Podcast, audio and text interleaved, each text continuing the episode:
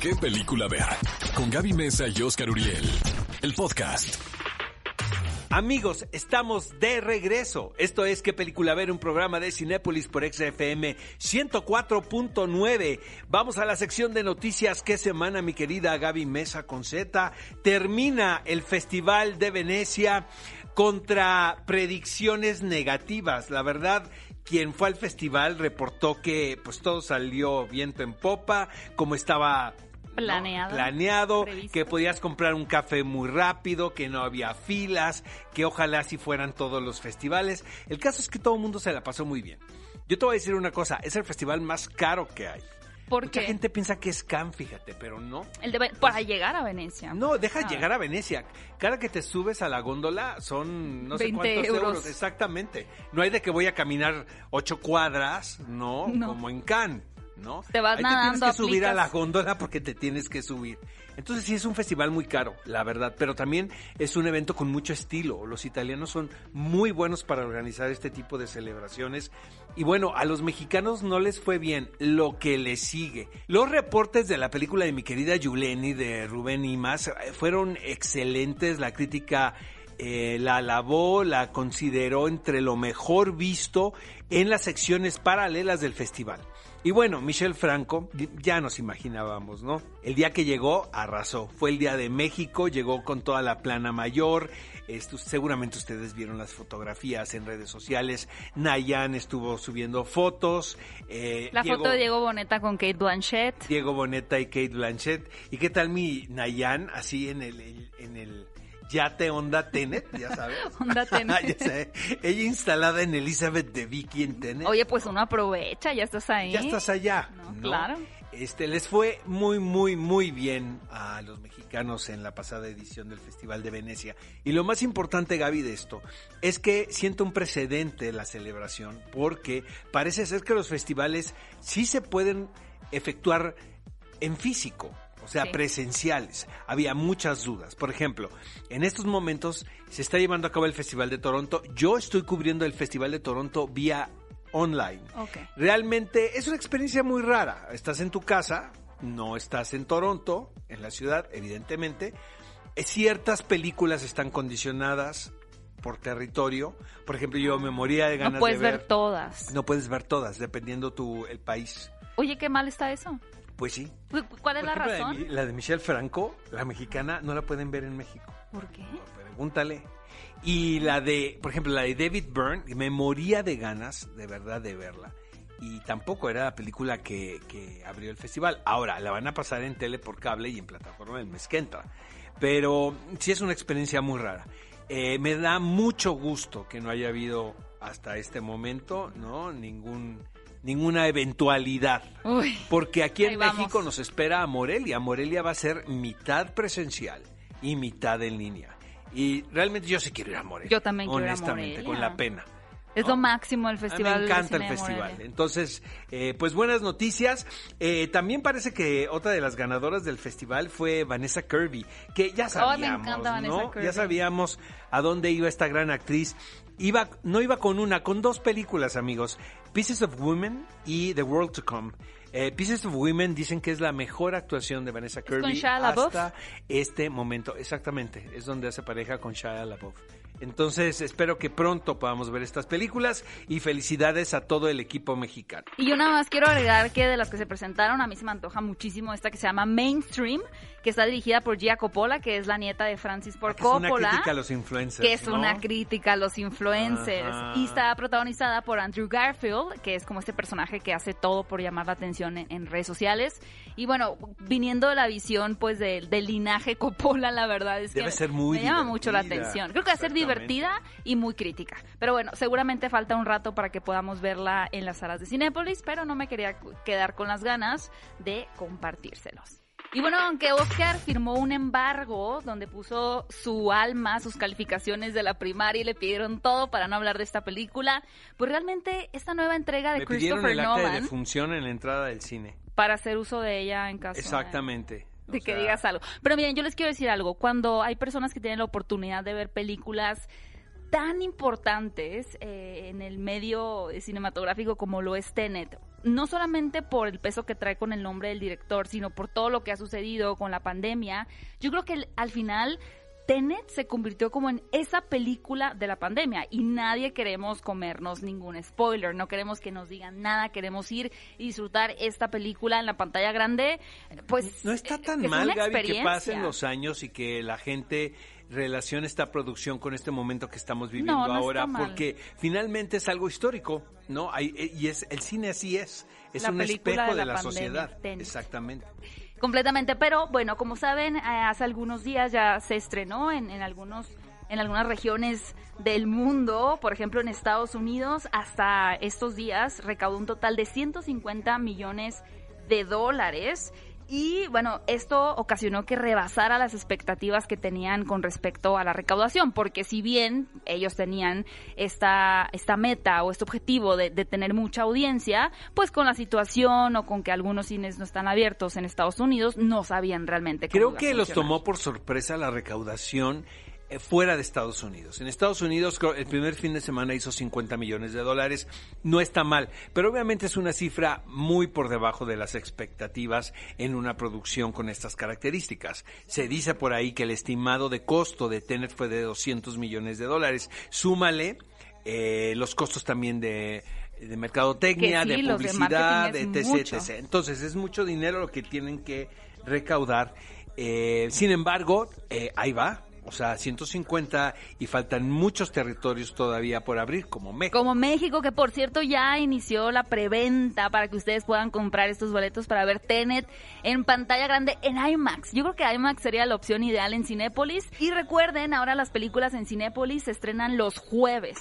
Oigan, pero miren, aquí les va la nueva encuesta de la semana, que como saben, pues nada más tienen que ir a votar a las redes de EXA y ahí estaremos eh, calculando sus votos para compartirlos el próximo sábado.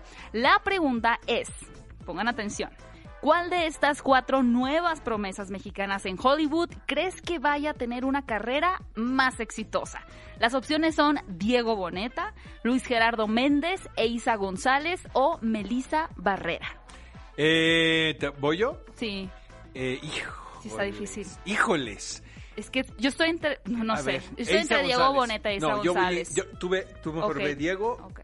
y yo voy... No, tú mejor vota por Diego Yo digo Boneta, y yo e Isa González. que ya ellos ya están muy bien arrancados Sí, en eso. Estuvo en Terminator, Diego Boneta y Isa González con Siento Vin que Isa Diesel. le lleva más ventaja, ¿estás de acuerdo? Lo hace muy bien Isa. González. Excelente, es que habla muy bien inglés. Impecable, impecable. Pero bueno, vayan a votar a las redes Te de viene EXA manejando el inglés y perfecto. vamos a ver por qué votan la siguiente semana. Oigan amigos, continuamos con las noticias de esta semana. ¿Cómo ves, Gaby, que sigue esta cosa de Cyborg contra Joss Whedon? Es que está muy bueno el asunto. Lo queríamos guardar, ¿no? El, el- este escándalo.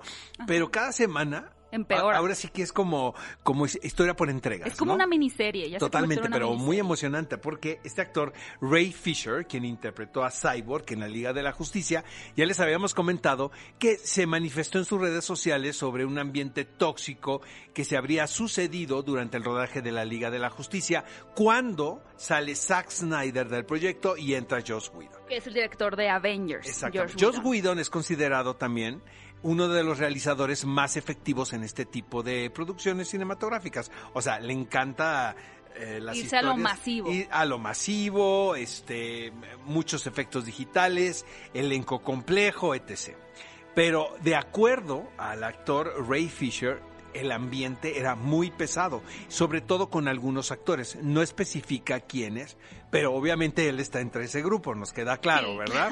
Entonces, la empresa Warner manda a realizar una investigación y de acuerdo a Ray Fisher, cuando lo contactan para la entrevista dentro de esta investigación pagada por la empresa, resulta que él siente que hay una especie de acoso también en la misma entrevista, con lo que a él lo llevó a deducir que es muy posible que el estudio Warner Brothers esté protegiendo a los productores de este título porque seguramente son ejecutivos muy importantes. Sí, como si fuese una falsa investigación. Y aparte, Ray Fisher subcontrató, más bien contrató por su lado a un investigador privado, como para decir yo voy a traer las respuestas No, verdaderas. y aparte, eh, varias personas que muy importantes que participaron en el rodaje dan fe de lo que dice Ray Fisher. Imagínate el ambiente de ese lugar. Yo pienso que no va a proceder de alguna manera porque siento que no le están dando mucha difusión a la voz de Ray Fisher. Como que no quieren que Pues hable quién ya. sabe, Gaby, fíjate, porque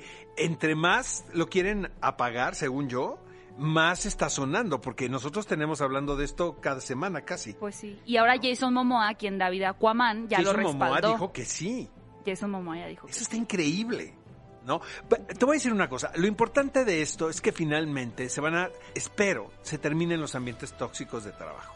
Yo creo que todos, amigos, los que nos están escuchando y quienes estamos laborando en este programa, nos han tocado unos ambientes terroríficos laborales. ¿no? Sí, aquí estoy viendo yo, por ejemplo, Por ejemplo, gente aquí que- tenemos un productor muy tóxico y Muy una productora tóxico. por parte de la empresa, la más tóxica del mundo.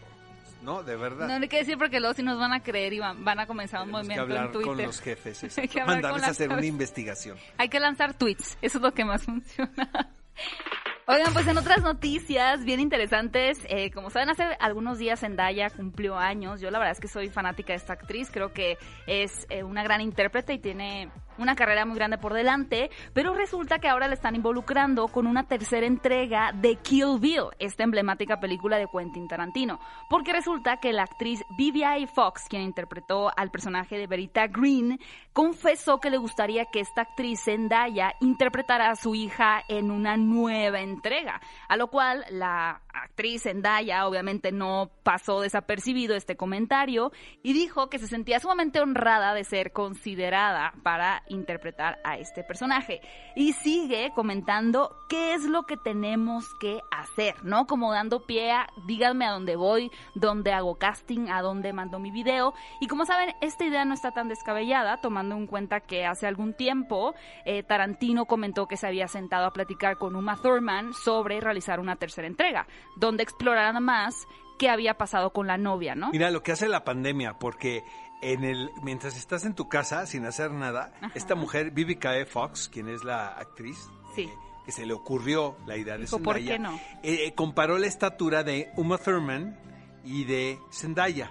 Entonces dicen, bueno, las dos tienen la estatura ideal para que los encuentros, para que los golpes se pongan buenos. Imagínate lo que hace la ociosidad, amigos. El insomnio. El insomnio, exactamente. Estar viendo las noticias todo el día, si funciona la vacuna o no funciona, provoca este tipo de noticias. Oye, pero tal vez nos den a una Zendaya. Luego las, los movimientos en redes sociales resultan como... Bueno, aquí obviamente la gente enloqueció con la idea porque sí creo que es una muy buena idea. Es una gran Ahora, idea. el problema, amigos, es que parece ser que hay un hay una disputa entre Tarantino y Uma Thurman, Sí, quienes eran los mejores ella. amigos del mundo, o sea, eran íntimos amigos. ¿Quieres contar el por qué? El por qué, porque Uma Thurman eh, declaró al New York Times que ella sintió que la habían acosado de alguna manera durante el rodaje de Kill Bill. Como que la buleaban, No ¿no? acosado sexualmente, No, no. sino presionado laboralmente porque ella no quería ejecutar una secuencia donde manejaba un automóvil.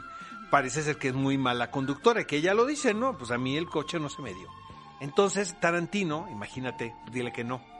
Eh, Tarantino estaba insistiendo, insistiendo, insistiendo, realiza la escena y resulta que tienen un accidente. El accidente fue mínimo, no pasó nada, pero ella lo relata y sobre todo sacó un video. Ah. A alguien le pasó un video del accidente, obviamente lo publicaron en el New York Times y seguramente esa noticia provocó que la amistad pues se rompió. Eso sería el único pero para una tercera entrega de Kill Bill, pero en caso de que lleguen a limar las perezas eh, Quentin Tarantino y Uma Thurman, pues Zendaya podría aparecer, veamos por qué no, en esta tercera entrega.